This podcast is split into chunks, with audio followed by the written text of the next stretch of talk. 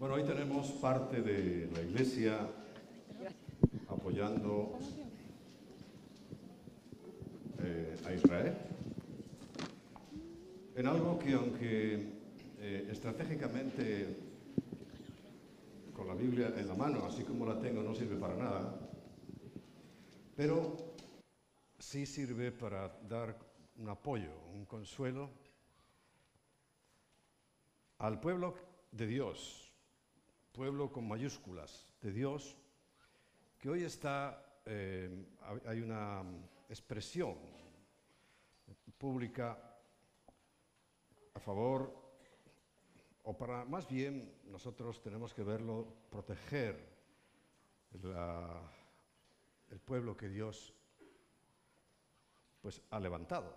Y aunque hay muchos que no le gusta, pero muchos Fíjate que la Biblia nos muestra que es la mayoría, que muy poquitos, muy poquitos aceptamos, entendemos y vemos por la palabra que el pueblo que Dios escogió, si alguien tiene algún problema, pues que hable con Dios. A ver qué le dice. Y sería bueno, antes de que mm, haga Dios lo que dice, porque eso va a ser una catástrofe. Si esperamos a que Dios haga lo que ha dicho, es una catástrofe. Más vale que nos pongamos, como dice la Biblia, de acuerdo por el camino, dice con nuestro adversario, que nos pongamos de acuerdo por el camino para que podamos ya no vivir en paz.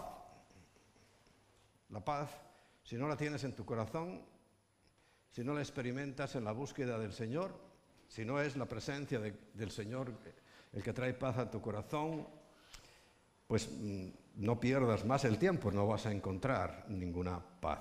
Por supuesto, no va a haber ninguna paz tal y como se plantea, porque la paz es la ausencia de conflicto o de violencia. Yo de pequeño creía en los Reyes Magos, pero de niño o ya mm, esos cuentos y esas utopías. ¿Sabe la palabra utopía de dónde viene? Sin suelo, sin base y sin fundamento. Y hoy no vamos a experimentar ninguna paz, pero ninguna, ¿eh? olvídate de eso. Y no te mezcles perdiendo el tiempo. Ahora, si te gusta perder el tiempo, pues hazlo en esas oraciones por la paz mundial. No va a haber ninguna paz mundial. Al contrario, cada vez hay más conflicto y lo va a haber. No estamos todavía viendo nada. Porque es el Señor el que traerá la paz. Ese, mismo Señor que rechaza a todo el mundo. Ese mismo Señor que nadie quiere. Ah, eso sí, que haya un problema y veremos los dos bandos. Los que le acusan de haber sido Dios el que causó eso, y los que realmente han basado tan, tan malamente su vida que se acuerdan solamente en el, último momento, ¿no?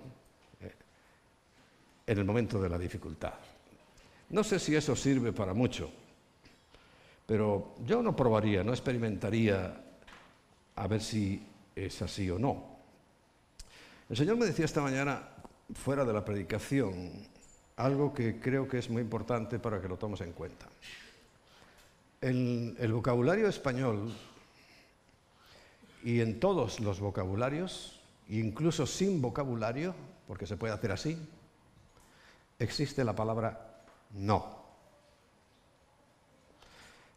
Algunos de los mandamientos de Dios comienzan precisamente por no tendrás dioses ajenos delante de mí, por ejemplo. Y no sé por qué el Señor me hacía recordar una cosa tan simple y tan obvia, ¿no? Como que en nuestro vocabulario existe la palabra no. Porque parece ser que no, eh, la única forma en que se usa es cuando se trata de las cosas de Dios. Y la idea y lo más sabio es que lo hagas al contrario. Con todo lo que no es Dios, dile no. Y un no rotundo que no tenga ni ofrezca la más mínima duda, porque eh, también me recordaba en Lucas capítulo 18, en el versículo 8 al final, dice, y cuando el Señor venga, cuando el Señor venga, hemos hablado tantísimas veces de ese acontecimiento, hace una pregunta, hallará, encontrará fe aquí en la tierra? Y la respuesta es muy clara, no. Y dirá, bueno, pastor, usted predica la Biblia. Bueno, precisamente eso hago, ¿no? Ser demasiado optimista y pensar que va a encontrar una fe, un avivamiento. Yo no sé de dónde sacan algunos ese avivamiento. De Dios, ¿eh? De Dios. Porque en la Biblia no está. En la Biblia dice esto. Cuando el Señor venga, hallará fe en la tierra. Y la respuesta clarísima es no. Y lo estamos viendo y lo estamos eh, palpando con nuestras propias manos. No. Ahora, fe, pero es que ya os lo he dicho muchas veces, la fe por sí sola no es nada. Los satanistas tienen fe en Satanás. Los cientificistas tienen fe en la ciencia. Los del Real Madrid tenemos fe en que el Real Madrid va a ganar la liga. Siempre la fe, pero fe. Pero es que se nos llena la boca, no, fe, fe, pero, pero eso no, es nada. Porque lo que se nos manda creer es en Dios, en la Biblia y en lo que Jesús hizo.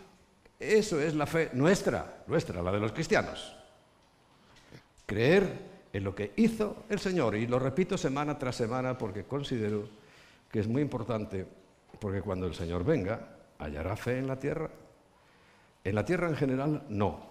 Pero yo espero que en esta iglesia, en la comunidad cristiana integral, en todas sus eh, eh, iglesias, encuentre fe. Que le creemos a Él, que le creemos a Él y que vivimos y tratamos de vivir conforme a sus normas. Ya os he dicho que yo no quiero engañar a nadie, porque vivirías en frustración. Si tú te has planteado que, bueno, ahora no vas a pecar nunca más, bueno, nos equivocamos el que piensa así, porque no es cierto. No es que yo esté fomentando el pecado, por favor, yo, no puedo fomentar el pecado, pero sí hablar de una realidad, y es que hasta el último día que estemos en este cuerpo, seguiremos cometiendo errores, sin duda. Decirte otra cosa sería engañarte porque te pondría una expectativa imposible. Por eso ha habido gente que se ha retirado a los montes, a los monasterios y por ahí para evitar la tentación y para eh, no pecar. Sinceramente no lo han logrado. Y no es eso el, el mandato. El mandato es que en medio de la tentación el Señor nos libre. Cuando está viniendo, el Señor nos libre. Y, la, victoria nuestra es que cada vez pues, lo veamos más fácil el, encontrar la puerta de salida, pero, pero siempre vamos a cometer errores, de cualquier tipo. Porque quiero recordarte que la transgresión de uno solo de los mandamientos, uno, dice, aún el más pequeño o el que te parezca más insignificante, uno solo, te hace culpable de todos. De ahí la pérdida de tiempo de tratar de justificarse por la ley. Hay que vivir por la ley, pero no justificarse por la ley. La semana pasada eh, creo que hablamos de eso con más detalle.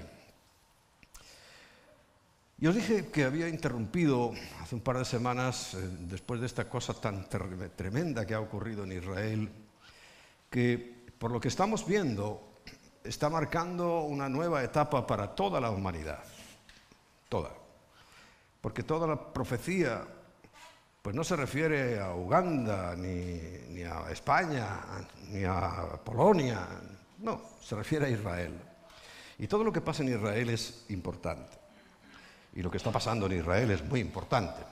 Sabemos muy bien que la palabra profética más segura está aquí, delante de, de nosotros, ¿no? La tenemos en nuestras manos, que es la palabra de Dios, la Biblia. Y hoy, más que nunca, pues aférrate a la Biblia porque la verdad hay, según nos dijo el Señor, nadie se puede dar por sorprendido ni engañado, que iba a haber muchos falsos profetas. pero tantos que hasta yo creo que los, si hay alguno bueno, ya, yo ya no quiero ni escucharlo, por si acaso, porque hay tanta falsedad. Se ha tergiversado de tal manera la palabra de Dios que es, difícil, difícil poner confianza en, lo que dice alguien. Pero es que lo que dice alguien, si no está corroborado con la palabra, por ejemplo, si, llegara un, si llega un profeta y dice, el Señor ha dicho tal cosa y tal cosa, tiene que llevarnos al texto, tal y como dice en tal parte de la Biblia, si no es un falso profeta. Dios no está diciendo nada nuevo, no va a decir nada nuevo. Por eso, eh, vamos a la palabra profética más segura, que es la Biblia. Bueno, y os dije que íbamos a empezar con un tema de familia.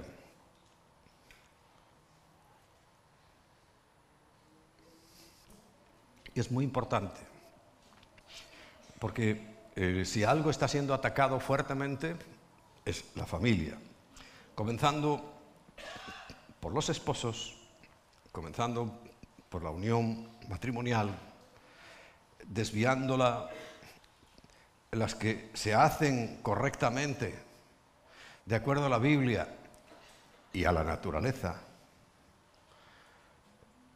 están desprestigiadas hasta tal punto que ya muchos se casan ya con la expectativa en su mente de que se van a separar, que simplemente van a estar un tiempo y después, si no les gusta, claro, ya, sea, ya lo tienen pensado y algo no les va a gustar.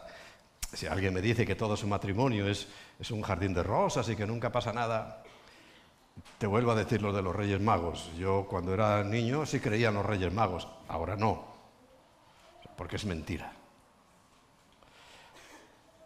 Pero el otro elemento, porque hay que llevarse bien en la pareja, como no, hay que tener un matrimonio como dice la Biblia, un matrimonio y en, este, en estos tiempos que sea ejemplar, ejemplar para que cuando lo vean otros, pues dice la Biblia que por vuestro testimonio, cuando lo vean, algunos creerán. Algunos creerán, porque hoy es una farsa tan grande la que estamos viviendo. Pero hay una parte muy importante que son los hijos. Los hijos.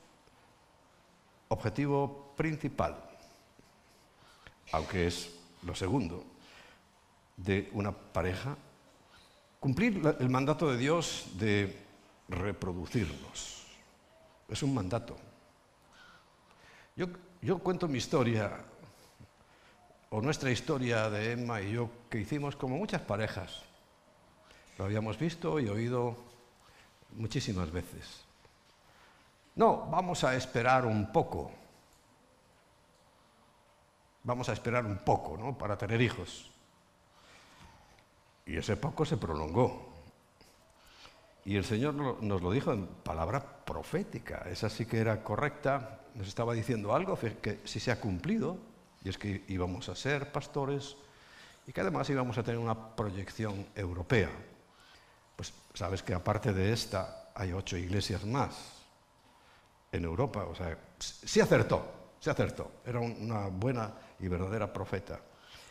Y lo confirma porque en medio de la oración Emma, yo ya sabe que yo, si puedo escuchar atentamente ya es mucho, pero ella estaba escuchando y al mismo tiempo orando. Y le preguntó al Señor, dile, Señor, si esta mujer es profeta tuya, que nos diga por qué no tenemos hijos. Y la profeta siguió, según Emma, ¿no? porque eso es un pensamiento, una oración en el pensamiento que ella dijo. Y de repente interrumpe y dice, ah, por cierto, el Señor me está diciendo que te diga, o que os diga, que vosotros eh, quisisteis hacer vuestra voluntad y no la de Él, y cuando os iba a dar el Hijo, no lo quisisteis, y ahora, y lo retrasó. dice, pero tranquilos, ahora sí os lo voy a dar. O sea, era una palabra profética correcta. Pero claro, estoy hablando hace 36 años de 36 años para acá ha llovido mucho. Pero mucho. Yo mismo he visto unos cambios tan tremendos en la iglesia. Pero ¿qué te quiero decir? Dejamos de obedecer a Dios. Estábamos en rebeldía, porque la orden es creced y multiplicados. Y hacer otra cosa es eh, ir en contra de Dios, no obedecer. Otra cosa es que Dios, o la naturaleza, o lo que sea, pero no tu voluntad. Es que eso es la clave, no tu voluntad, de no tener, sino las circunstancias o lo que sea, lo retrase o incluso lo imposibilite. Eso es otra historia. Eso es otro cuento. Ahí no tiene nada que ver mi voluntad, porque mi voluntad y la de muchas parejas que conozco, ¿cuál es? Obedecer a Dios, tener hijos. Y eso les salva y les honra. Pero los que directamente dicen no, están en rebeldía. Y la rebeldía, queridos amigos, no es buena compañera.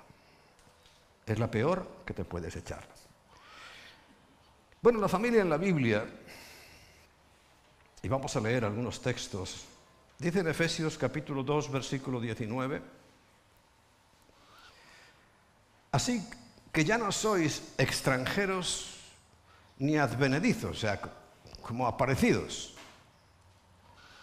sino con ciudadanos de los santos, o sea, con Israel, y miembros de la familia de Dios. Sabes que nuestra iglesia tiene un carácter de familia.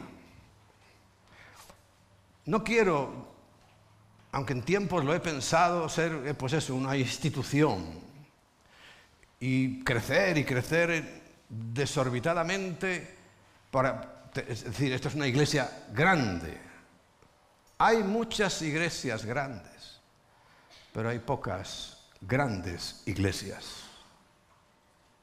Pocas. ¿Entiendes la diferencia? Te lo voy a explicar con un chiste. Un día se acercó un general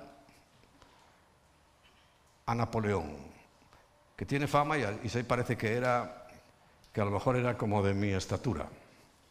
Era bajito, pero general Napoleón. Y se le acerca un general de los suyos, de estos, estos franceses, que son grandes y altos, y se pone al lado y lo mira y dice, mi general, ¿se ha dado usted cuenta que yo soy más grande que usted? Y Napoleón lo mira así para arriba y dice, no, usted no es más grande que yo. Y el general le mira y dice, general. Y vuelve a insistir Napoleón, no, no, no, no, usted no es más grande que yo, usted es más alto que yo. Porque la altura se mide desde el suelo hasta la cabeza. Pero la grandeza se mide desde la cabeza hasta el cielo. Fíjate qué reflexión tan buena. Y nosotros tenemos que ser una gran iglesia, no una iglesia grande. Y una gran iglesia es cuando nos proyectamos exactamente así, desde nuestra cabeza hasta el cielo. Y no buscamos el crecimiento terrenal, o la gloria terrenal, sino que buscamos agradar a aquel que nos llamó. Amén. Tómate nota de eso. Aún el chiste, porque es muy ilustrativo, la verdad que a mí me gustó ese mucho. Es muy ilustrativo. Y miembros de la familia de Dios, porque ese es principalmente nuestro carácter como iglesia, familia. Si a eso le añades que cuando Jesús enseña a orar a gente que sabía orar,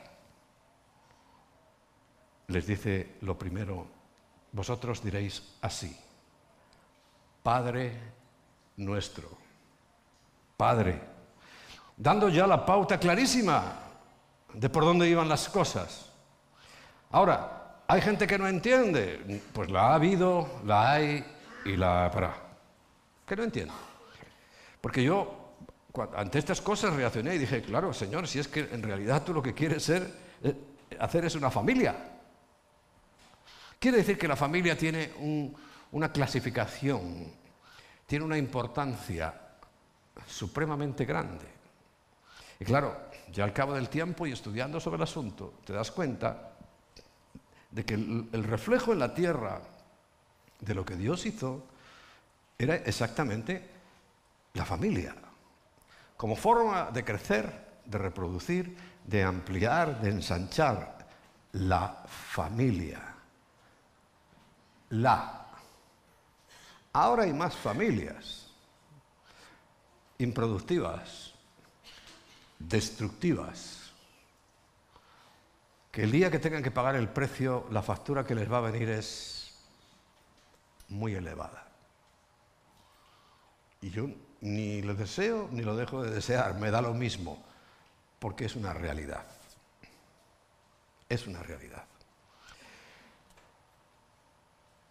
En el Salmo 68, en la primera parte del versículo 6, Salmo 68, primera parte del versículo 6, dice así, Dios hace habitar en familia a los desamparados. Y un desamparado, ya sabéis qué es, alguien que ha sido abandonado, que ha perdido todo, que está solo, desamparado.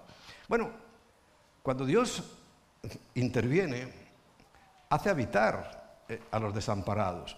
Conozco el testimonio, el testimonio de alguno de vosotros y fíjate, si no te ha desamparado el Señor, que ahora tienes una familia, pues grandecita, ¿no? Grandecita. Porque todos somos, y así dice la Biblia que somos, hermanos. Ah, por cierto, otro término familiar. Y sé que algunos, pues en medio de su soledad, su desamparo, encuentran en la iglesia, en el cuerpo de Cristo, allí encuentran lo que necesitan. Por eso dice la Biblia que hay amigos que son mejor que hermanos. Pues sí, la verdad que sí. Bueno, en el Salmo 113, versículo 9 dice, Él hace habitar en familia a la estéril. Él hace habitar en familia a la estéril. Parece contradictorio, ¿no? Si es estéril no, tiene familia, pero estamos en lo mismo. En la que se goza de ser madre de hijos. Y es que, es que es lo mismo, Dios creó el cuerpo con muchos miembros precisamente para arropar, para suplir. Y, tengo otra predicación que la recordaréis alguno, que es, es que es la iglesia como el lugar de desarrollo. Y qué bueno que parte hemos entendido, aunque seguramente nos faltan muchas cosas, pero sí hemos entendido, y hombre, con los eh, fallos y con las excepciones, pero la mayoría de los hijos nuestros, vuestros, que se han criado aquí en la iglesia, la mayoría, mayoría están aquí. Eso yo, eh, yo a veces lo pienso y digo, Señor, muchísimas gracias. Ya no solamente los hijos de pastores que están aquí, sino vuestros hijos, que con excepciones, claro, porque recuerda que cada uno es individual, ¿no? Pero cuando han sido formados aquí en la iglesia, eh, educados desde pequeñitos, desde que nacieron muchos de ellos, bueno, el índice de eh, éxito, vamos a llamarle, es grande. Quiere decir que algo estaremos haciendo bien, que podemos mejorar, por supuesto, pero no lo estamos haciendo mal en su totalidad. En Gálatas capítulo 6, versículo 10, Gálatas capítulo 6, versículo 10 dice, así que, según tengamos oportunidad, hagamos bien hagamos bien. O sea, beneficia, no perjudiques a todos, pero sobre todo, por favor, no seas torpe. Y mayormente a los de la familia de la fe, a los de la iglesia o de otra iglesia, si son hermanos, mayormente, no seas torpe. Hay que hacer bien. Y habla de familia de la fe. De la fe. Quiere decir que hablaré, por supuesto, de la pareja, hablaré del matrimonio, o se hablará, no hace falta necesariamente que lo haga yo, pero se va a hablar. Pero yo sí quiero tocar el tema de los niños, de los hijos, porque es el tema Fíjate, eh, Satanás ya ha despedazado el matrimonio, bueno, cree él que ha despedazado el matrimonio, pero a nivel global sí lo ha hecho, sí lo ha hecho, ha hecho mucho daño, mucho daño, casi eh, destruyendo la, institución, porque es una institución, es algo que Dios instituyó, eso significa institución, y Dios instituyó, estableció el matrimonio. Pero ahora, ya hace unos años, ¿eh? no es hoy, está empezando con los hijos, está empezando a tocar a nuestros niños, está empezando a tratar de destruir la posibilidad de nuevas familias. Tratando solamente, no, tampoco lo va a lograr, pero sí es cierto que está haciendo grandísimos esfuerzos por hacerlo.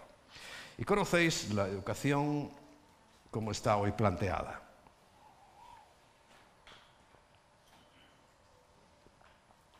Y que ya nos hemos eh, eh, encaminado y estamos haciéndolo aquí nuestra pequeña guardería, en Barcelona, en Londres, Sevilla también ha comenzado con esas pequeñas guarderías para guardar por lo menos a nuestros niños pequeños. Porque han puesto gratuitas las guarderías públicas, porque ya a esas edades tan tempranas ya quieren empezar a, destruirlos. Quieren empezar a, a enseñarle a un niño de dos años a masturbarse, a una niña. Ya quieren. Por eso las van a poner gratis y, vamos, y te irán a buscar a casa al niño. Pero nosotros no vamos a estar ahí. Hemos comenzado. ¿Y dónde terminará? Bueno, yo, fíjate, sinceramente espero que ya con el arrebatamiento. Pero mientras tanto, no nos podemos quedar de brazos cruzados a ver qué pasa, porque estamos viéndolo.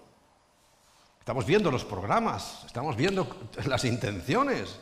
Y, no son intenciones, son realidades. Porque intenciones, bueno, como aquel, llevamos años viendo intenciones, pero es que ahora no son intenciones, son realidades. Lo están haciendo ya.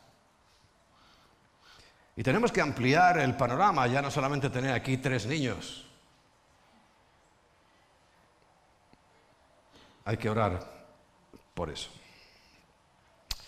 Porque Jesús, en primer lugar, para los que toman nota, en primer lugar, Jesús nos enseña el cuidado especial que debemos tener con ellos, con los niños, con nuestros niños. Dice Mateo capítulo 19, versículos 13 al 15, un texto que es ampliamente conocido, pero que hoy tenemos que recordar para que veas el criterio de Jesús sobre este asunto. Y recuerda, él estaba soltero, quedó soltero. Entonces le fueron presentados unos niños. Normal, los padres, viene una persona, una figura como Jesús, pues los padres querían que, pusiera las manos en la cabeza de los niños, para que pusiese las manos sobre ellos ¿no? y los bendijera, porque la imposición de manos es algo que, no es de, ahora, esto viene de, de mucho atrás, de siempre. ¿no? Entonces le trajeron y, orase, para que pusiese las manos sobre ellos y orase. ¿Qué tiene de malo eso, no? Al contrario, es buenísimo. Y los discípulos le reprendieron, creyendo, como muchas veces, ya sabes, los discípulos a veces somos muy torpes. Y Venga, niños, iros por aquí, que está el maestro ocupado. Y precisamente el maestro estaba ocupado en eso. y le da tanta importancia tanta importancia. Y les dice Jesús, dejad a los niños venir a mí. Padres, deja a tu hijo venir al Señor. Sé que todos vosotros lo hacéis. Sé que también esto está saliendo por internet. Padres, dejad a los niños venir a Jesús, venir a Cristo. Y no se lo impidáis. No le impidas bajo ningún concepto a tu hijo o a tu hija que no busque al Señor. En primer lugar, porque dice que de los tales, de los niños, es el reino de los cielos. Claro, de todos, los niños no. no está hablando en general. Porque si habla de niños, la palabra niños está relacionando con qué? Con inocencia.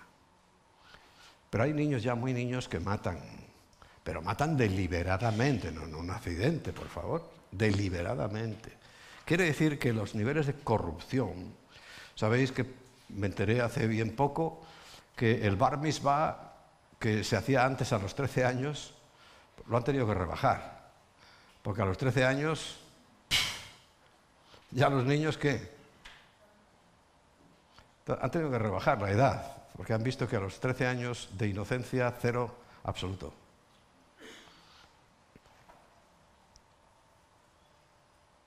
Y habiendo puesto sobre ellos las manos, se fue de allí. Pero en el capítulo anterior, en el capítulo 18, versículo 6, también hay otro texto muy conocido. 18.6. Y cualquiera que haga tropezar padres, hermanos, tíos, abuelos, profesores, vecinos, cualquiera que haga tropezar a alguno de estos pequeños que creen en mí, porque esta es la clave, que creen en mí. Mejor le fuera que se colgase al cuello una piedra de molino de asno, a buena piedra, y se hundiese en lo profundo del mar. Ese es el criterio de Jesús sobre los niños. Y nosotros hemos querido cuidarlos. El objetivo de la finca del redil no es solamente que tengamos un sitio para ir de congreso. En verano, y en cuanto hay la más mínima oportunidad, corremos para allá, porque la intención que hemos tenido tanto Emma como yo de siempre es proteger a los niños.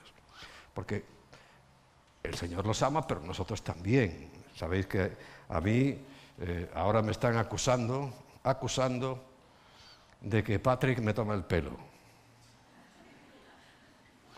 Que le gusta el cuco que hay en mi casa y ahí me ves a mí con el niño y dándole vuelta para acá, cuco, cuco, y otra vez, y otra vez.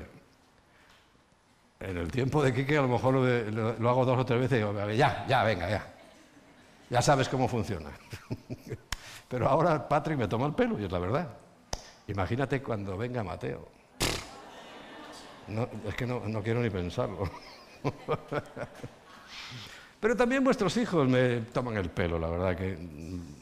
¿Por qué? Porque entiendo que ellos necesitan cariño. ¿Sabes? Uno de los elementos fundamentales de los niños es el amor. El amor cubre multitud de faltas, de errores. El amor es la base, porque Dios es amor. No es que tenga amor. Porque algunos pensamos, bueno, que Dios tiene un amor tan grande. No, no, no, Él no tiene amor. Él es, es en sí mismo amor. Y, cuando uno cría y, levanta a los hijos en amor, pero ojo, el amor incluye la disciplina. Y el que no disciplina no ama, dice la palabra. Pero hay otra predicación, la verdad que llevo dándole vueltas mucho tiempo, ya sabéis que no, tengo, no suelo ser cobarde, ¿no? ni tener miedo, pero sé que va a causar un revuelo. Oye, por cierto, como la que hace dos semanas, eh, hemos estado a punto de que nos cierren la página y todo por las cosas que dije que son verdades como puños. Pero ahora la verdad está perseguida, ¿no? Pues no sé si estuvo a puntito de que nos cerraran todo. Allá ellos. Pero, hombre, mientras se pueda, este es un medio a través del cual pues, queremos también eh, extender el mensaje, ¿no? hablar y que otros lo puedan ver sin necesidad de estar aquí sentados, mientras se pueda. Porque, por cierto, la Iglesia sobrevivió sin eso toda la vida. ¿eh? Eh, logró crecer y estar en todas partes del mundo sin esto, sin estos medios. ¿Que son un beneficio ahora? Claro, pero no es imprescindible, ni muchísimo menos. Bueno. En segundo lugar, la Biblia enseña que antes de nada, o sea, como una cosa muy, muy, muy importante, los padres deben estar en una relación correcta con Dios. sino de qué vas a hablar. Tienes que estar, tenemos que estar en una relación correcta. No dice perfecta. Y no estoy diciendo perfecta. Correcta. Que estés en el buen sentir, en el buen camino, que desees con todo tu corazón hacer la voluntad de Dios.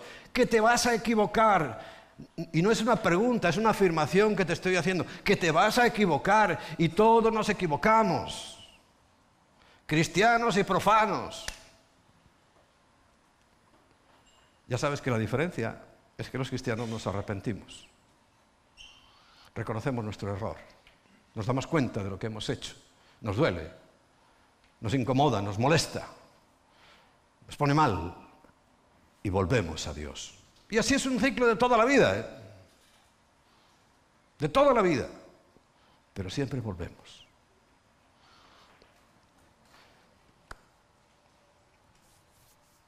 Porque no solo hay que conocer el camino. Algunos sabéis y conocéis el camino. ¿no? no solo hay que conocerlo. No solamente hay que mostrar el camino. Decirle, niño, tú por allí. No, no, no basta con eso, sino que hay que andar por el camino con ellos. Esa es la verdadera enseñanza. Muchos saben de teoría. Te pueden decir, bueno, Jesús les decía una vez a, los discípulos, bueno, hacer lo que os dicen los fariseos, pero no, ni si os ocurra hacer lo que ellos hacen. Pero lo que os dicen está correcto si es de la Biblia. Y te pueden decir, bueno, tú vete para allá.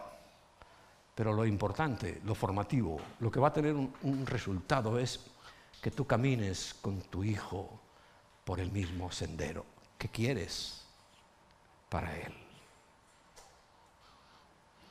Teníamos una máxima en una organización juvenil a la que yo pertenecí, se llamaba Organización Juvenil Española, y era que la palabra convence, pero el ejemplo arrastra.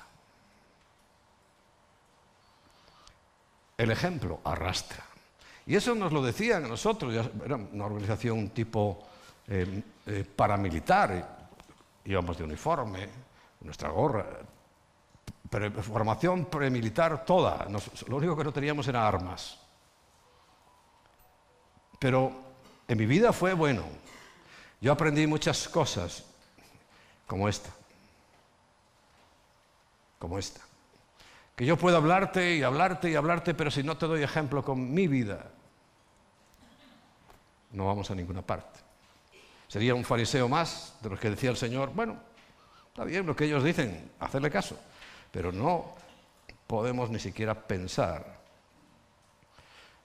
en lo que ellos hacen. Por eso dice que es importante que los padres también estemos bien con Dios. Hay un texto. Ya sabes que el pueblo de Israel, el pueblo de Israel, tiene eh, eh, mucho que enseñarnos sobre ese asunto. Tenían, casi, casi tenían, porque hoy, eh, bueno, ya os expliqué, no es que sea consecuencia directa de lo que hacían, pero Dios ha hecho muchas veces Dice, ah, ¿te gusta la idolatría? Pues te voy a dar la idolatría hasta que te hartes, ¿no? Todo tiene ahí, bueno, ahí lo dejo. Pero en Deuteronomio capítulo 6, vamos a examinar los versículos 6, 7, 8 y 9. Deuteronomio 6 comienza el versículo 6 diciendo, y estas palabras que yo te mando hoy estarán en tu corazón. Por eso, Papás, si no estáis bien, si no está en tu corazón, si no vives el Evangelio, si no vives con Cristo, no vale para nada. Por eso dice, estas palabras tienen que estar en tu corazón. Siete. Y las repetirás a tus hijos. Esto lo ha hecho muy bien Israel. Y las repetirás a tus hijos. Y hablarás de ellas estando en tu casa. En tu casa. Porque algunos dicen, no, a la iglesia, al colegio y te los largas. No, no, en tu casa. Ahí en tu casa, donde vives con ellos, ahí. Y andando por el camino y al acostarte. Y cuando te levantes. Quiere decir, receta. Mañana, mediodía, tarde y noche. Ocho. Aquí ya tenemos de estas cosas un poco extrañas que hacen los judíos, pero bueno, pues ya ellos. ¿no? es malo, no sirve para nada, en mi opinión, pero bueno, peores cosas he visto yo. Y las atarás. O sea, es tan importante esto, pero hacer que tus, hablar con tus hijos, predicarle a tus hijos, enseñarle a tus hijos, vivir tú una vida recta para que tus hijos no solamente les digas qué hay que hacer, y mandarlos por ahí, sino que tú vayas con ellos. Bueno, eso lo han convertido ellos en una cosa que la verdad es muy bonita. Esas cuerdas que se atan al brazo y ponen una cajita aquí y después se ponen en la cabeza otra cajita aquí. No es una linterna, es un... Allí hay una cajita. A ver, eh, pues, cada uno puede hacer lo que quiera, ¿no? Pero, pero es que yo leyendo eso, ahí no está hablando de nada de eso. Lo que no puedes, dice, es tan importante que dice que las atarás como una señal en tu mano y estarán como frontales en tus ojos, ante tus ojos. O sea, no lo olvides nunca. No, sé si cuando se pone la cajita aquí y, se enrollan el brazo, se acuerdan que tienen familia y que tienen que educar a los hijos. Si es así, bueno, alguno, pues le recomendaré que se ate eso y que se ponga la, cajita en la cabeza. Pero no creo que sea eso. Y fíjate, hay dos símbolos que nos gusta comprar en, el versículo 9. Y las escribirás en los postes de tu casa y en tus puertas. Eso es la mesusá que todos compramos cuando vamos a Israel y todo lo ponemos ahí en la puerta de mi despacho. Por este lado no. Pero por el otro lado, sí tengo la mesusá. hoy es un detalle bonito. Mira, es una cosa que no está mal hacerla, por favor, ni muchísimo menos. Lo que está mal es olvidarse de para qué la haces y olvidarse de cuál es el verdadero propósito, que no es simplemente atárselo, sino acordarse de que tienes que, porque en el mismo texto está, y estas palabras que yo te mando hoy estarán sobre tu corazón. Corazón. No sé si hacen la cajita también dentro del corazón. Y lo más importante, y las repetirás a tus hijos. Y hablarás de ellas estando en tu casa y andando por el camino y al acostarte y cuando te levantes. Esa es la esencia. Si lo hacen con cajita, vale. ¿Vale? Tres. La Biblia asigna, pero concretamente, asigna a los padres la responsabilidad de la educación total de los hijos, no al Estado antes de que estén intentando, que ya lo están intentando cambiar nuestra constitución, que es lógica y muchas se basan en la Biblia, pues eh, eh, eh, lo dice la constitución, que la responsabilidad de educar la tienen los padres. Los padres pueden elegir, el centro, pueden elegir qué tipo de formación, pueden elegirlo todo, deben, debemos elegirlo todo, porque es nuestra asignación. Dios dice, los padres tienen que educar a los hijos. Padres e hijos, padres que han sido responsables con la Biblia, con la Biblia, han hecho los sistemas educativos. Ya os lo dije hace unas semanas atrás. El sistema educativo actual, actual, el de ahora, el que todo el mundo tiene que va a la escuela, tiene escuela, y institutos y universidades, es evangélico. Evangélico. Se hizo en las, en las iglesias, donde la gente iba sin saber leer ni escribir. Era la época del oscurantismo, estudianlo en la historia. Y allí se empezó a predicar la palabra. Porque oír sí oímos todos, menos los sordos. Y la gente tenía hambre por la palabra, porque entraba el Espíritu Santo en sus vidas y querían más de la palabra. Entonces empezaron a ir, vamos a traer, a venir un poco antes, un poco antes, una hora, dos horas antes a la iglesia. Y los pastores, que muchos venían del clero, es que Martín Lutero, que por cierto ahora se va a celebrar a finales de este mes la reforma protestante, Martín Lutero era un, cura, algo más que cura, católico. Si es que nadie más sabía leer ni escribir. Pero él aprovechó muy bien saber leer y escribir porque se dedicó a leer la Biblia y sobre todo a leer lo que dice, lo que pone. Y por eso hizo una revuelta, pues diciendo, ¿qué estamos haciendo? Esto es una barbaridad. Bueno, y empezó la gente a aprender a leer. Y luego les enseñaban a escribir. Y luego, pues a ver, ¿cuántas cabras tienes? A contar y a sumar y a restar y a multiplicar y a dividir y te intenta de tal manera que las dos universidades más prestigiosas del mundo hasta el día de hoy eran escuelas para formar pastores. Eran seminarios evangélicos. Y el día de hoy siguen siendo los más prestigiosos. Hablo de Cambridge, hablo de Oxford. Hoy ya no vayas a buscar por allí eh, fe porque te vas a encontrar con un disgusto.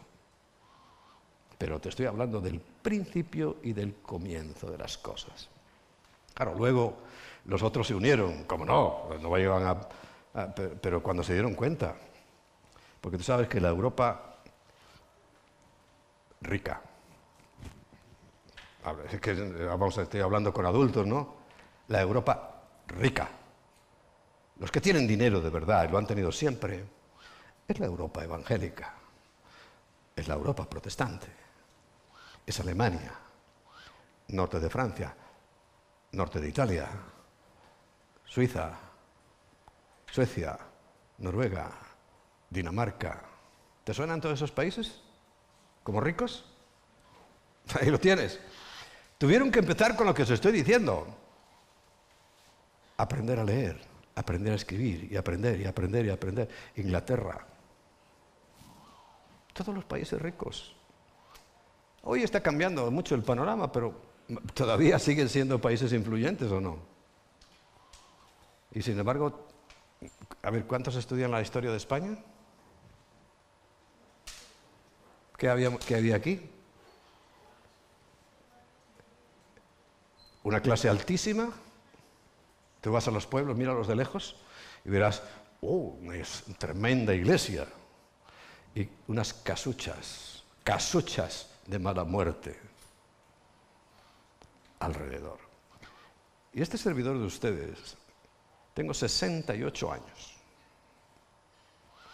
Y he visto con mis propios ojos como cuando íbamos a visitar a la familia de mi abuelo o de mi abuela maternos, que nos gustaba ir por varias razones. Bueno, por ver a la familia es una, pero es que, os lo digo sinceramente, el cocido de pueblo el chorizo, porque siempre íbamos por esta época un poco más allá por la matanza, o sea, hay que ser sinceros. Eh, no nos quedábamos en la casa porque no había baño. Porque pues, estando allí unas horas, si te dan ganas de ir al baño, había que ir al patio, allí entre la paja, que, luego se comían los animales. Y allí pues podía llegar una gallina y picarte porque era en el patio. Pero esa no era la casa de mis familiares que fueran extremadamente pobres. No, no, todas.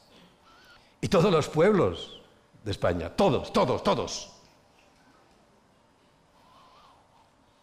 Quítale que yo ya conducía, quítale a 68 los 18 de carné, porque eso sí, al día siguiente de cumplir los 18 yo ya estaba en, en la autoescuela hace 50 años.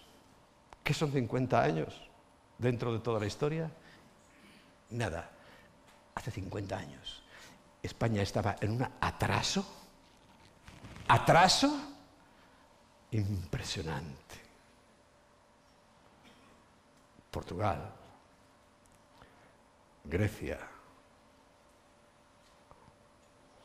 Curioso, países idólatras que rechazaron rotundamente el Evangelio. Y dirás, ¿y Italia? Bueno, ya te estoy diciendo que el norte de Italia era otra cosa. Muy diferente al sur. Hoy ya, precisamente porque los del norte, los países protestantes, han querido, y, también seamos sinceros, para vendernos cosas, para vendernos coches, para vendernos lavadoras. Hoy, aparte de los chinos que ahora ya se está invadiendo, pero te estoy hablando de hace unos años que eh, aquí en España, eh, Mercedes ¿Quién tenía un Mercedes? ¿Verdad, Luis? Yo lo tenía. Bueno, tú, bueno, está fastidiado. Pero no de agencia, seguro. No, tendría, sería el de Franco o algo así. Pero era tan escaso. oíamos que había BMWs, oíamos que había Audis y todo eso. Pero claro, a los alemanes no les interesaba solamente que oyéramos, sino que lo compráramos. Entonces nos empezaron a ayudar, y ayudar, y ayudar, y hoy, hoy mira, hoy es que tener un Mercedes ya no puedes presumir. No, es que tengo un Mercedes. Y te dirán, ¿y qué? Piltrafilla, ¿y qué? Porque hoy todo el mundo tiene Mercedes, Audis, BMWs, Volkswagen. Aquí teníamos el 600, el SEAT, el Renault, Citroën. Y para de contar. Y modelos bien escasitos. Yo empecé mi aventura eh, de propietario de vehículo con dos caballos. Y yo creo que realmente tenía dos caballos, porque aquello no andaba nada. Hoy ya sabes que hablamos 200 caballos. ¿Cuántos coches tiene? No, 300 caballos. Bueno, aquel tenía dos. Y cuando llegaba a un puerto de montaña, que precisamente la el avance en España es que han quitado muchos puertos de montaña y ahora hay túneles. Cuando llegaba a un puerto de montaña y con las marchas... eso es lo que era España. ¡Hoy, amigo! Mira, en todo el barrio donde vivíamos en Ponferrada, la novedad, lo que todos los vecinos salieron a ver fue el, el día que mi tío Paco se compró un coche. Un dos caballos, por cierto. Pero era espectacular aquel coche. Bueno, yo estaba nerviosísimo, era un niño, a ver cuándo llegaba. Eh, y, además no lo traía él porque no tenía carnet, se lo trajo un amigo. Y aquel coche. Ah, y, hoy dicen dos caballos. Pero es que era el único que había en todo el barrio. El único. Así estábamos. Bueno, yo no sé por qué os estoy contando todo esto. Sí, empezó por la educación, recuerdo, recuerdo. Por la educación. Que claro, esos países que nos sacan todavía kilómetros eh, eh, eran los que con la Biblia en la mano empezaron a hacer lo correcto. Lo correcto. Y todo empezaba porque somos los padres los que somos asignados por responsabilidad de educar totalmente, en todos los aspectos, a nuestros hijos. Y en mi nota lo tengo entre paréntesis. No el Estado, como quieren hoy. Bueno, vamos a ir a la Biblia, Salmo 78, versículo 1, que es relacionado con este tercer punto. Dios nos asigna esa responsabilidad. Salmo 78, versículo 1. Escucha, pueblo mío, mi ley Inclinad vuestro oído a las palabras de mi boca. abriré, perdón, mi boca en proverbios, hablaré cosas escondidas desde tiempos antiguos, sabiduría, las cuales hemos oído y entendido que nuestros padres nos las contaron. Nuestros padres nos las contaron. Fíjate, hablando de Israel, podían decir que en la sinagoga o la iglesia escuché. No, nuestros padres, en casa. Tú sabes que un niño judío sabe leer y escribir cuando ya llega a la escuela. ¿Y sabes qué es lo que aprende a leer y a escribir? La Biblia, la Torá. Porque las mamás, que son las que edifican el hogar, que son las que edifican el hogar, estoy mirando la cámara, y lo hacen muy bien, y lo han hecho toda la vida muy bien, seis mil años haciéndolo bien. Levantando hombres, aunque eran enanos como Napoleón, hombres valiosos, se educaban en casa. Recibían formación donde fuera, pero educación en casa. Bueno, que nuestros padres nos contaron, versículo 4. No las encubrieron a sus hijos, no las encubrieron a sus hijos, contando a la generación venidera las alabanzas de Yahweh y su potencia y las maravillas que hizo. Claro, esta es la información más valiosa que podemos transmitir a nuestro hijo. Si no sabe sumar, pero va al cielo, ¿qué te crees que es más interesante? ¿Qué te parece a ti? Versículo 5. Estableció testimonio en Jacob y puso ley en Israel. Pero fíjate lo que dice. La cual mandó a nuestros padres que la notificasen a sus hijos. Que las enseñásemos a nuestros hijos. Y te, repito lo que, como empezamos.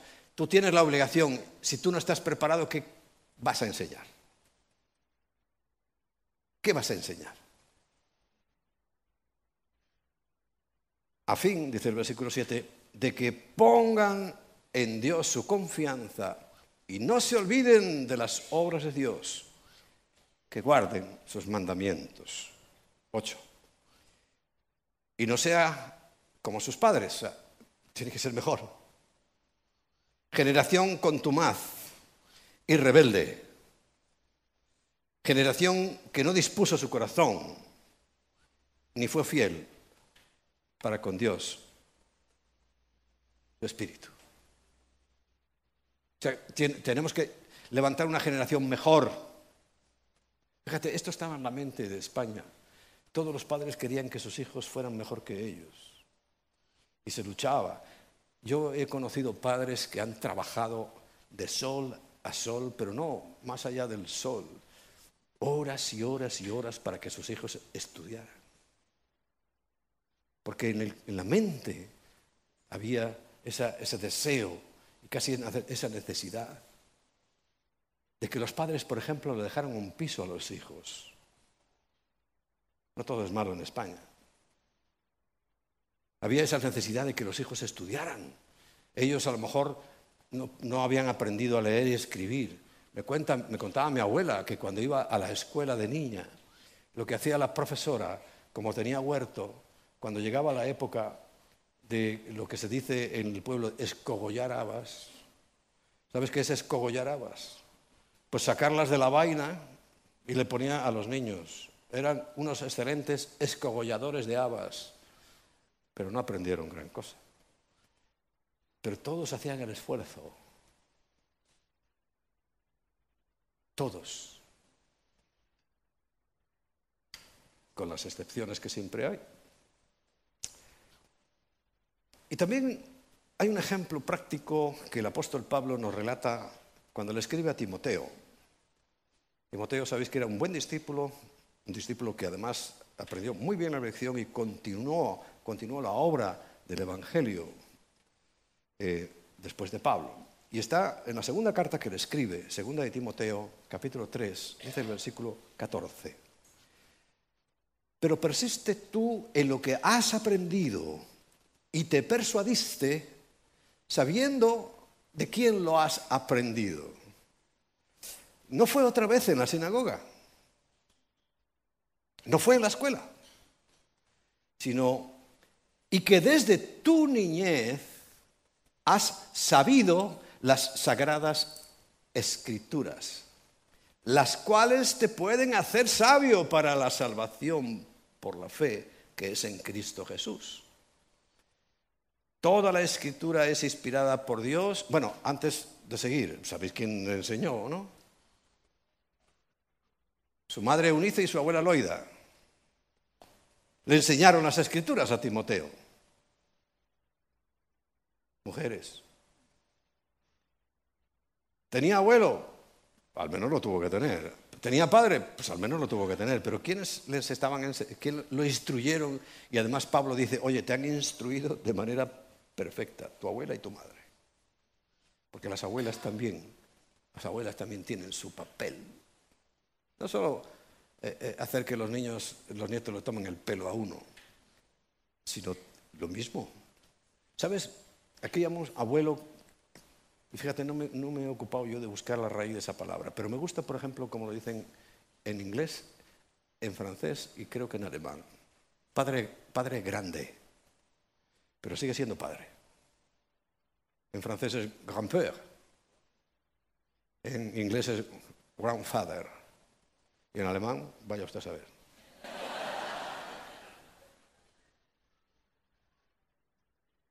Pero es una denominación correcta, porque todavía hay que educar y cuidar a los hijos. Todos los nietos aman estar con sus abuelos, pero el abuelo tiene que también ser ya no como con los hijos, porque para eso tienen sus padres. Pero, hombre, no pueden dejar que los hijos, sus nietos se vuelvan salvajes, ¿no? Porque esa escritura, dice el versículo 16, que toda escritura es inspirada por Dios, pero estamos hablando de la Biblia, ¿eh? y útil para enseñar, para redarguir, para hacerte sentir mal, cuando haces algo indebido, para corregir, o sea, corregir el rumbo, ¿no? Y para instruir en justicia, o sea, para que sepas lo que tienes que hacer, a fin de que el hombre de Dios sea perfecto. Ya he dicho, la perfección de momento es una asignatura pendiente, pero dice, enteramente preparado para toda buena obra. Fíjate si es importante. Porque repito, aquí estamos hablando de que en la Europa que hoy conocemos, hace 500 años, en la Reforma Protestante, empezó el sistema escolar. Pero en Israel no. Ellos la Reforma Protestante no. Ellos ya sabían leer y escribir. Mira, tengo un libro que, la verdad yo no salgo de mi asombro. No salgo de mi asombro. Y, y te podía enseñar y mostrar que en la época en que el castellano, el español, como le quieras llamar, empezó a tener auge, literatura y todo eso, ¿tú sabes quién eran los, que lo escribieron? Judíos. Cuando yo me enteré, lo tengo en ese libro, que Fray Luis de León era un judío converso. Caite de culo, perdón, de la silla. Santa Teresa de Jesús era judía, conversa. Santa Teresa de Jesús. Y la rista de nombres. Claro, los únicos que sabían algo, los demás no sabían nada.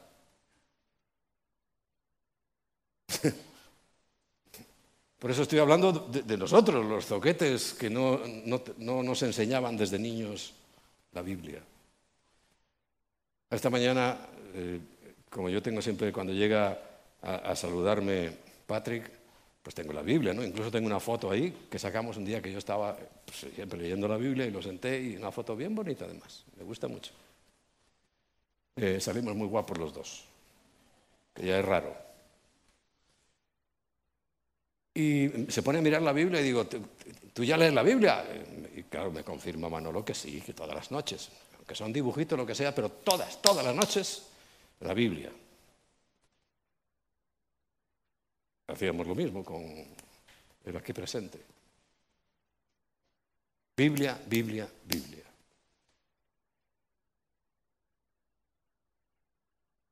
Porque la Biblia enseña claramente también que la instrucción de los padres a los hijos debe ser constante, continua. No es, venga, oh, esta noche llegáis, a ver, niño, vamos a leer la Biblia. Y, estáis así a lo mejor una semana o media. Y después ya os volvéis, ya, se acabó el asunto. Ya se pasa, se pasa el, el, el, el subidón, ya. No, no, no. Constante, continuo. Porque Hoy la religiosidad, la religión está muy desprestigiada. Yo mismo la desprestigio, porque la religión no vale para nada. Pero hombre, la verdad que la libertad religiosa no es liberarse de la religión, de una relación con Dios. No se trata de eso. Y hoy es lo que quieren. Fuera. No hay más. Quinto. Ahora sí llegamos a este famoso versículo, ¿no? Que ya estaríamos diciendo, oye, ¿no va a nombrar esto? Sí, lo voy a nombrar. Proverbios 22, 6. Y vuelve la Biblia a decirnos con claridad, instruye al niño en su camino. Hoy una vez una interpretación que me pareció correcta, pero no es completa, en el camino de él.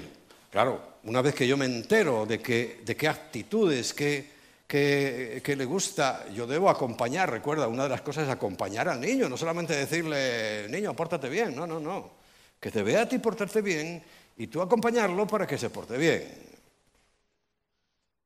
Y hay que instruir al niño en su camino, pero el camino, a ver, de, chiquitín, y vuelvo al ejemplo de los judíos, de chiquitín, cuando ya empieza, ahora tiene, por ejemplo, Patrick la Biblia con dibujitos, porque a ver, eh, con letras ya, le pones a Patrick esto delante y lo único que puede hacer es arrancar hojas.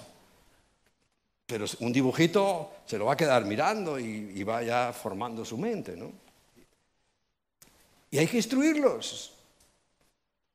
Y sobre todo instruirlos para que amen a Dios.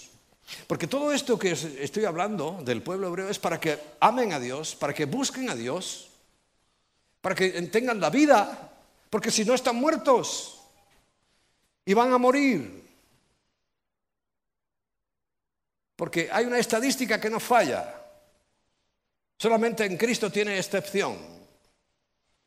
La estadística es que el 100% de las personas que nacen mueren. Ricos, pobres, premios Nobel o analfabetos. Todos mueren. Menos los cristianos verdaderos. Que podríamos pasar, y han pasado millones y millones, por el tránsito de dejar aquí como... Eh, eh, eh, por cierto, Johnny, ahora que estás ahí, cuando ayer, no, antes de ayer volvía de comer, veo una cosa ahí al lado de mi casita y digo, anda, pues esto es la piel de una culebra que se mudó y la dejó allí. la culebra no pasa nada, que ha existido toda la vida. Pero que ahí, eh, por ahí hay alguna culebrilla, es normal. Bueno, pues es lo mismo, ¿no? Hay, que ir renovando, hay que ir cambiando, hay que ir enseñando, instruyendo, para que en la medida que crezcan, tengan cada vez más deseo de buscar a Dios. Instruye, por tanto, al niño en su camino, en el camino principal que han de seguir, que es encontrar la vida. Porque si tú lo instruyes correctamente, lo normal es que aún cuando fuere viejo, pues no se apartará de él. Si los que no fuimos instruidos en su camino, como yo, por ejemplo, bueno, me lo encontré, fíjate, a los 27 años, o 26 tenía por ahí, me lo encontré. Pero si me hubieran instruido de niño, desde esa niñez hasta los 27 me hubiera ahorrado algún problemilla que otro. ¿eh? Me hubiera ahorrado algún problemilla que otro. Por tanto, es necesario y recuerda, los niños son muy importantes para el Señor. Dice, aire que los toque, pero no solamente dice, déjalos, Dejadlos que vengan, si es que hay que traerlos. Y yo estoy contentísimo. Y fíjate, este mensaje seguro que iría más, más eh, directo a algunas congregaciones, que no es la nuestra, porque nosotros hemos hecho todo lo posible y estamos haciendo todo lo posible precisamente por educarlos. Estaba hablando antes del redil, de los, de los veranos, y la idea es que estén allí. Y la, idea es que tengan un sitio donde estar, un hogar, su sitio. Los testimonios del redil ya vamos conociéndolos, pero, pero aparecerán, si Dios quiere, y hay más tiempo, muchísimos más, de todo lo que han vivido. Para algunos, bueno, yo recuerdo el día que dije que lo iba a vender. Madre mía, qué lío. Pero no de los mayores, de los niños, que no me dejaban.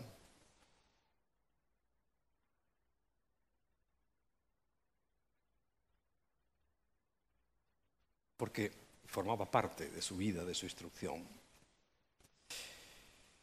Instruir, con esto ya termino. Instruir está íntimamente relacionado con dar ejemplo. ¿Recuerdas lo que os dije? Se me quedó ahí. La palabra convence. El ejemplo arrastra. Yo me aprendí eso y, en la medida que puedo, ¿recuerdas cuando empezamos en Marruecos? Yo le envié a una gente a ver qué pasa por allí. No. Yo el primero. Y me fui, solo. Sinceramente dije, no voy a poner en riesgo a Emma tampoco, yo no sé qué hay allí. Me voy yo. Y fui solo. Por supuesto, Ubaldo estaba esperándome. Y vi. Y la siguiente vez, no recuerdo si volví solo, pero ya la siguiente seguro, ya volvimos, fuimos Emma y yo. Y ya cuando vimos el panorama y la forma y cómo íbamos a hacer, ya empezaron las brigadas. Y cuando empezaron las brigadas, aquello ya no iba. Pues ¿para qué? ¿Qué hago yo allí? Si ya está hecho. Pero yo fui primero. Y en todas las iniciativas siempre voy el primero.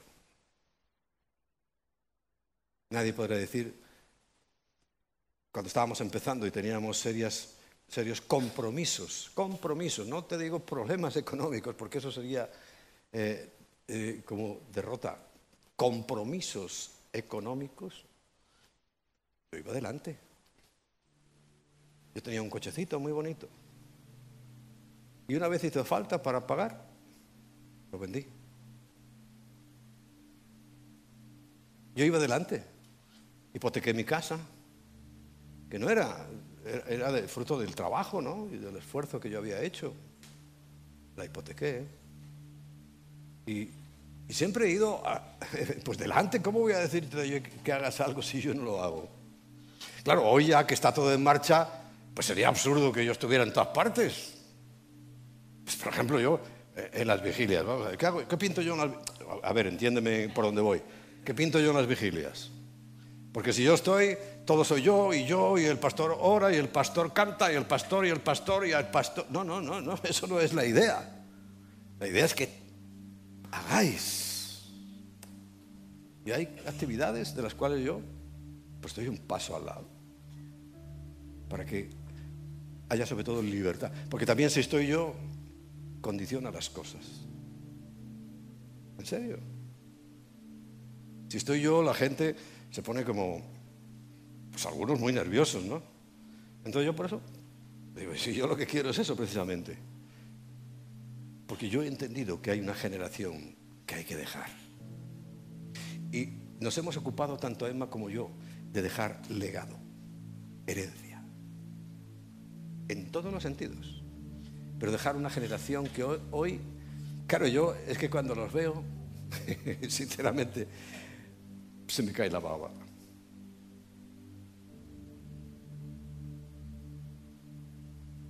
Ver a Raquel cuando ora en las vigilias. Digo, Señor, qué bueno eres. Ver a Marcos, ver a Dani, verlos a todos, porque casi todos están aquí sirviendo.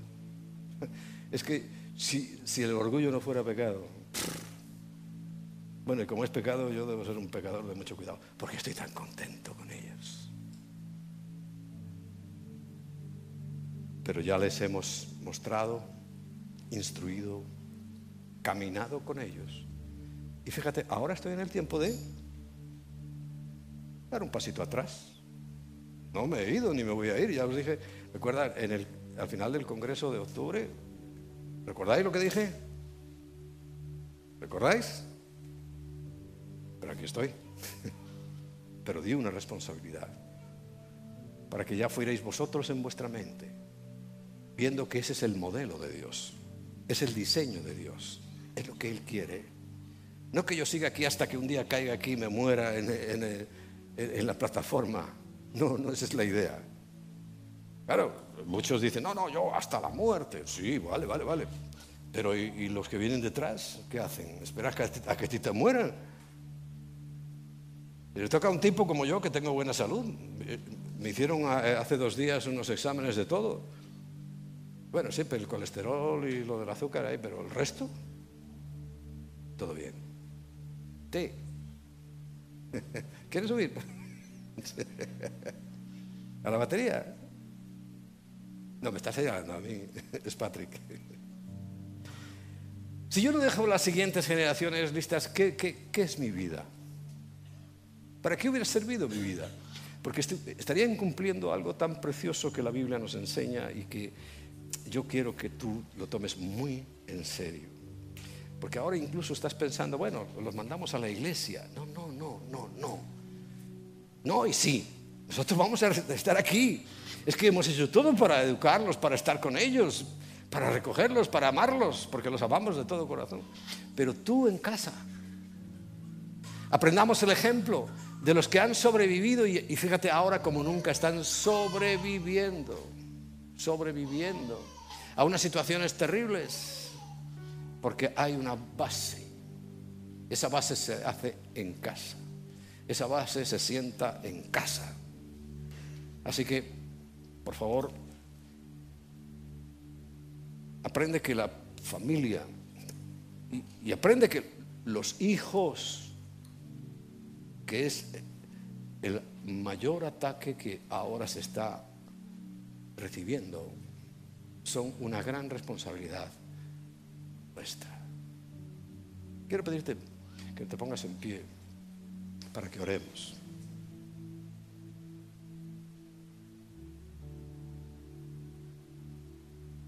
Bueno, hoy cuando llegues a casa, Recuerda para qué traían los niños a la presencia del Señor. Para que impusiese sus manos sobre ellos y orara. Hazlo en casa. Aquí lo hemos hecho muchas veces y hay que hacerlo. Pero hoy, hoy lo que quiero que comprendas es que nos hemos acostumbrado a dejar la, la responsabilidad de la educación de nuestros hijos a la escuela. En la escuela no tienen que educar a nuestros hijos, tienen que formarlos, enseñarles cosas, pero tú tienes que realmente educarlos. Tú eres el que tienes que formar en ellos los valores. Tú en casa, en casa es donde tienes que realmente formar esa nueva vida. El Señor va a pedir cuentas al que no lo haga. Es más, si le haces daño, Dice, más vale que te ates una piedra de molino y te tires al agua. Estamos hablando de algo muy serio. Por eso Satanás lo ataca tan ferozmente. Tan ferozmente. Pero nosotros quiero hoy que te comprometas con el Señor. Conmigo también. Con la iglesia también, hazlo. Pero te comprometas a que tú vas a hacer lo que tienes que hacer en tu casa. Tú tienes que corregir. No he hablado más que un vistazo general de los hijos. No he hablado de la disciplina, no he hablado de esas cosas. Pero tú sabes que lo tienes que hacer. Corregir.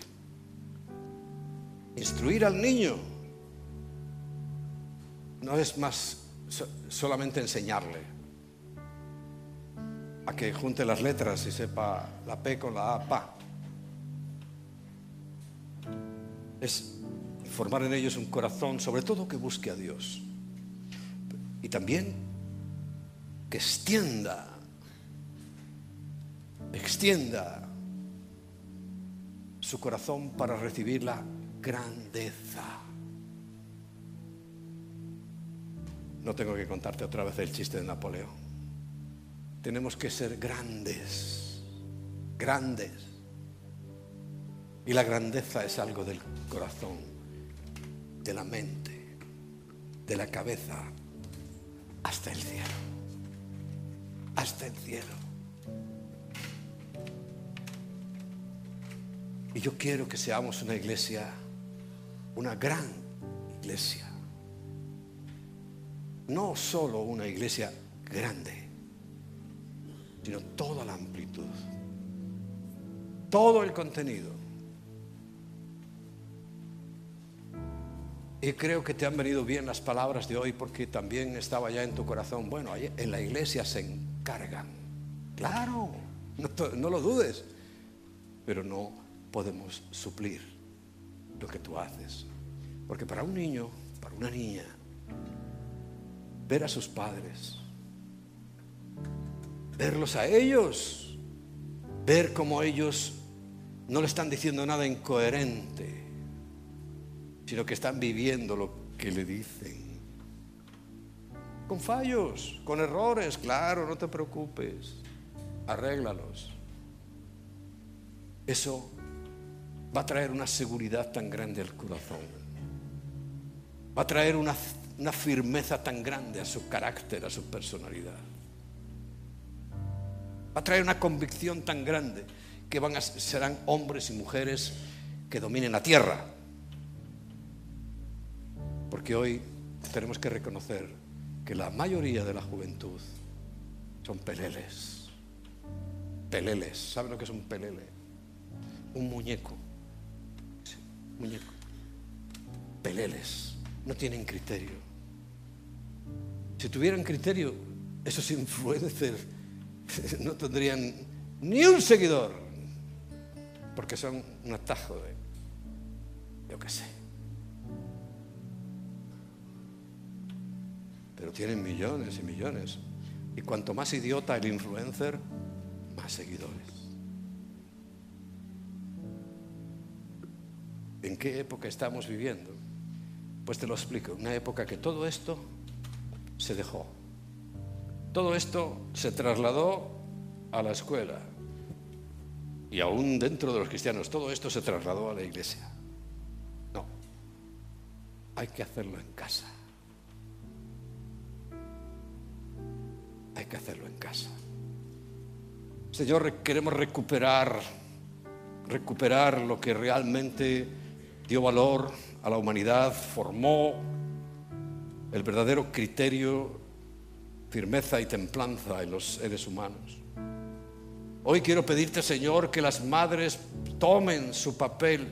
Es tan importante que Satanás ha logrado engañarlas y decirles que no, que eso es minúsculo, que es irrelevante.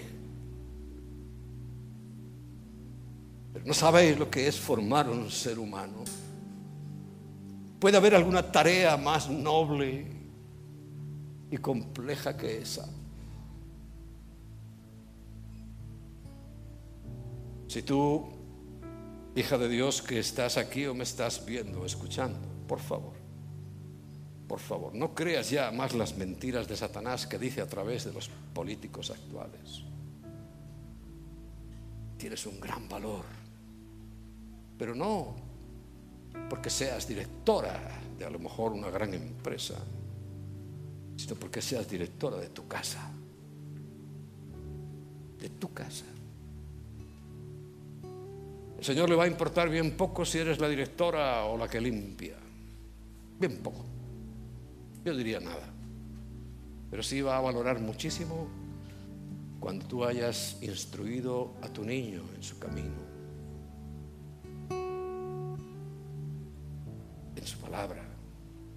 Eso sí lo va a valorar. Así que hijas de Dios, madres, futuras madres, es una inmensa tarea y responsabilidad. Aún las abuelas, para formar Timoteos,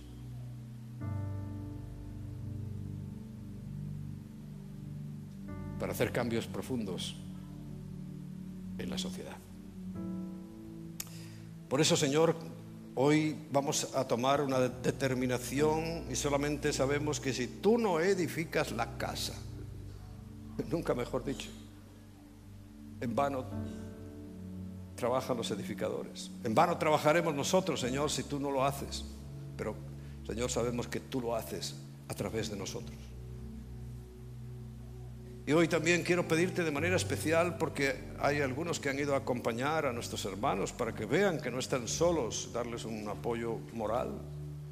Y han ido a solidarizarse con el pueblo de Israel. Sabemos que a Satanás no le gusta, pero también sabemos que Satanás es un enemigo vencido, inoperante, irrelevante para los hijos de Dios. Y te doy gracias porque ángeles poderosos están en este momento allí, guardando su salida y su entrada desde ahora y para siempre. Y queremos terminar, Señor, adorándote, adorándote porque eres todo para nosotros, eres nuestra vida.